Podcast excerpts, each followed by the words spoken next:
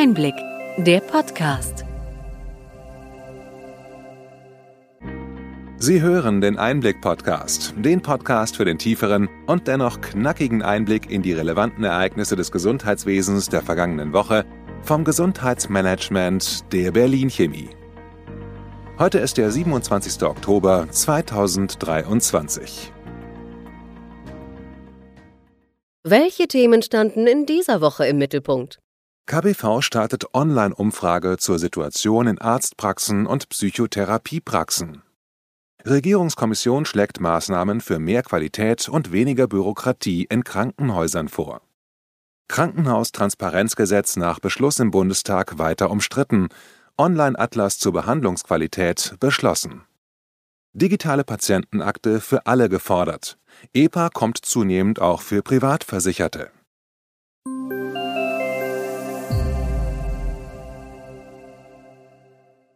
Womit starten wir? Künstliche Intelligenz, KI, gewinnt in der Medizin immer mehr an Bedeutung, so Klaus Reinhardt, Präsident der Bundesärztekammer. In einem Gespräch mit der deutschen Presseagentur betonte er das revolutionäre Potenzial der KI zur Steigerung der Effizienz im Gesundheitswesen und zur Förderung der medizinischen Forschung. Er verwies auf die bereits existierende Unterstützung durch KI-Systeme bei der Analyse medizinischer Bilder und bei chirurgischen Eingriffen. Zukünftig könnte KI sogar personalisierte Therapien ermöglichen und Patientinnen zu Hause überwachen. Auch die Entlastung von Ärztinnen bei Routineaufgaben und Beschleunigung in der Wirkstoffforschung sind denkbare Anwendungsfelder.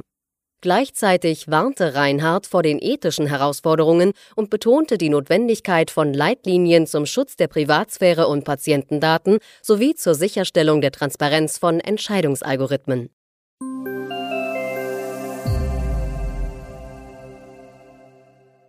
Die Kassenärztliche Bundesvereinigung KBV hat in Zusammenarbeit mit dem Zentralinstitut für die Kassenärztliche Versorgung ZI eine Online-Umfrage ins Leben gerufen. Diese zielt darauf ab, die aktuelle Situation in den Praxen von Ärztinnen und Psychotherapeutinnen in Deutschland zu erfassen. Bis zum 20. November haben Medizinerinnen die Möglichkeit, an der zehnminütigen Befragung teilzunehmen. Andreas Gassen, der Vorsitzende der KBV, hebt die Relevanz der Umfrage hervor. Durch die Teilnahme könnte die Öffentlichkeit besser über die aktuellen Herausforderungen in Praxen informiert und Forderungen gezielt an die Bundesregierung adressiert werden. Neben Fragen zur beruflichen und finanziellen Situation der Praxisinhaberinnen werden auch Anforderungen für eine adäquate Patientenversorgung thematisiert. Die Umfrage ist Teil der Initiative Hashtag Praxenkollaps und soll zu konkreten Handlungsempfehlungen führen.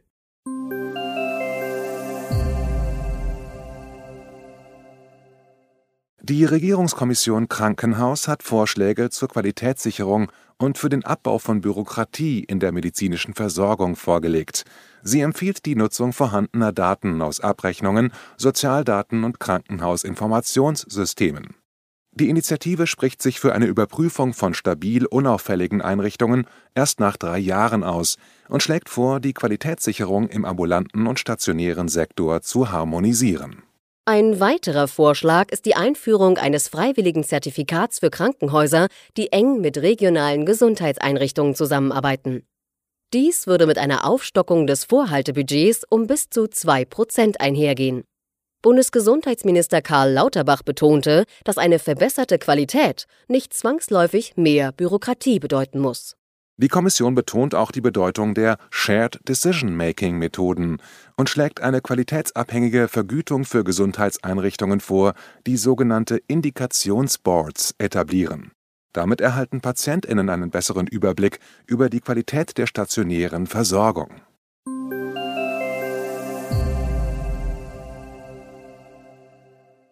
Die Verabschiedung des Krankenhaustransparenzgesetzes im Bundestag ist nicht das Ende der Debatte. Mehrere Länder und Organisationen, einschließlich der Deutschen Krankenhausgesellschaft DKG und des Marburger Bundes, stehen dem Gesetz kritisch gegenüber und fordern dessen Abschaffung. Besonders die vorgesehene Leveleinteilung der Krankenhäuser stößt auf Widerstand, da sie die Autonomie der Länder in der Krankenhausplanung beeinträchtigen könnte. In der Zwischenzeit hat der Bundestag ein Gesetz zur Einführung eines staatlichen Online-Atlas verabschiedet, das ab Mai 2024 in Kraft treten soll. Der Atlas soll die Leistungen und Behandlungsqualität der Krankenhäuser in Deutschland transparent machen und über das Angebot an bundesweit 1700 Klinikstandorten informieren. Karl Lauterbach sieht das neue Instrument als wertvolle Hilfe für Patientinnen, um eine fundierte Entscheidung bei der Wahl der Klinik zu treffen. Der AOK-Bundesverband begrüßt insbesondere die Nachbesserungen am Krankenhaustransparenzgesetz. Der Leiter der Krankenhausabteilung Dr. Jürgen Malzahn lobt die geplante Anzeige von qualitativ hochwertigen Zertifikaten. Diese Zertifikate seien eine wertvolle Orientierungshilfe in Sachen Behandlungsqualität und Patientensicherheit. Darüber hinaus begrüßt der AOK-Bundesverband alle Ansätze, die Qualitätsinformationen im Transparenzverzeichnis möglichst laienverständlich und in Form von leicht erfassbaren Symbolen anzuzeigen.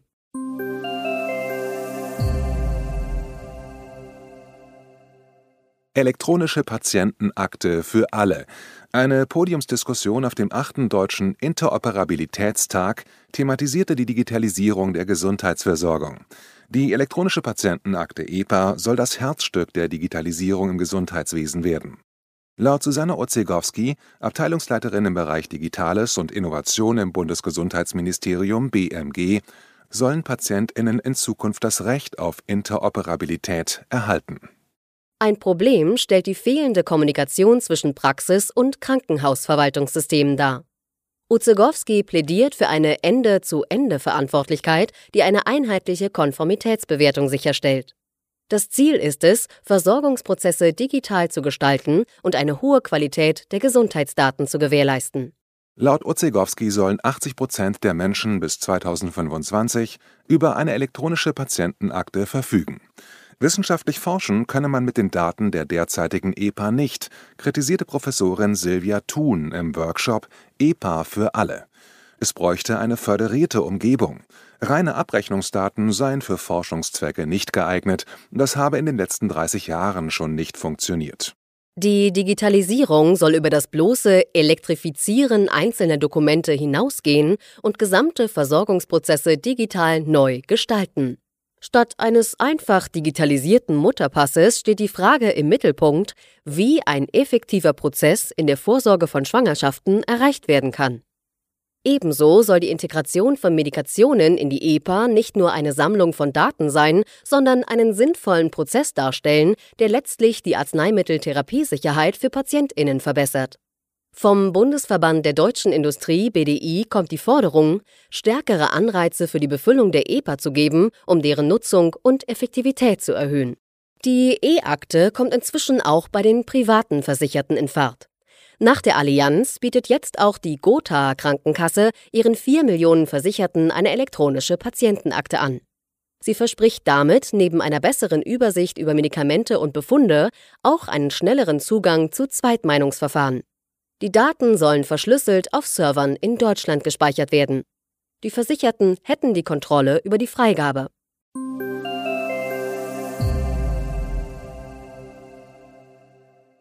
Künstliche Intelligenz ist derzeit das Thema, auch im Gesundheitswesen.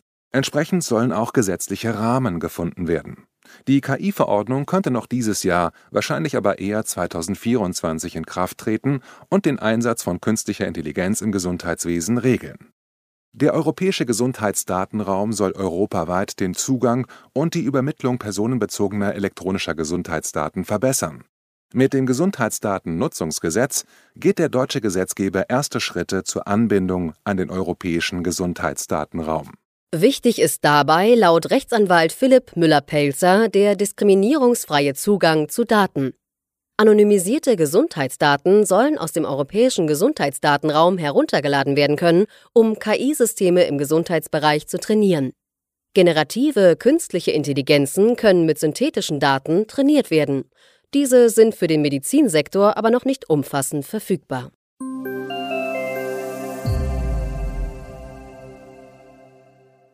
Die Europäische Kommission und die deutsche Bundesregierung haben kürzlich Maßnahmenpakete präsentiert, um die Arzneimittelproduktion in Europa und Deutschland zu stärken.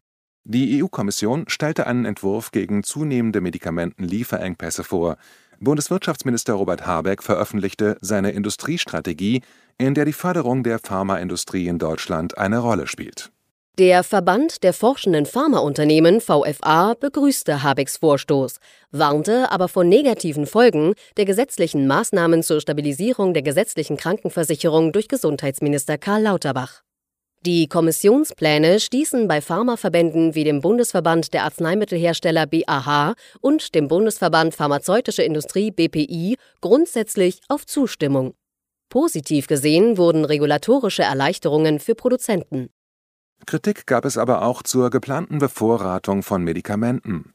Der BAH warf der Kommission mangelnden Mut bei der Korrektur eigener Vorschläge vor, die sich negativ auf die Versorgung auswirken könnten. Insgesamt überwog in der Branche aber die Hoffnung, dass sich die Rahmenbedingungen für die Arzneimittelproduktion in Europa verbessern werden.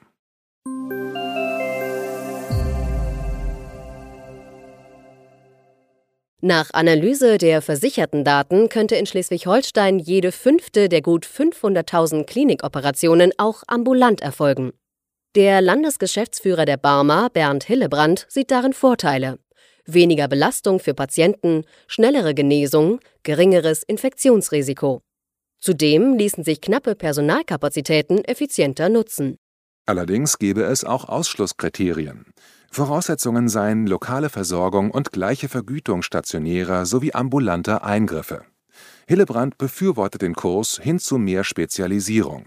Dabei müsse geprüft werden, welche Standorte unverzichtbar seien und welche Funktionen regionale Zentren hier übernehmen könnten. Das Ambulantisierungspotenzial sei in Schleswig-Holstein mit unter 20 Prozent Anteil im Ländervergleich relativ gering. Besonders hoch sei der Anteil bei 40 bis 49-jährigen Frauen mit 29 Prozent, ausgenommen Geburten.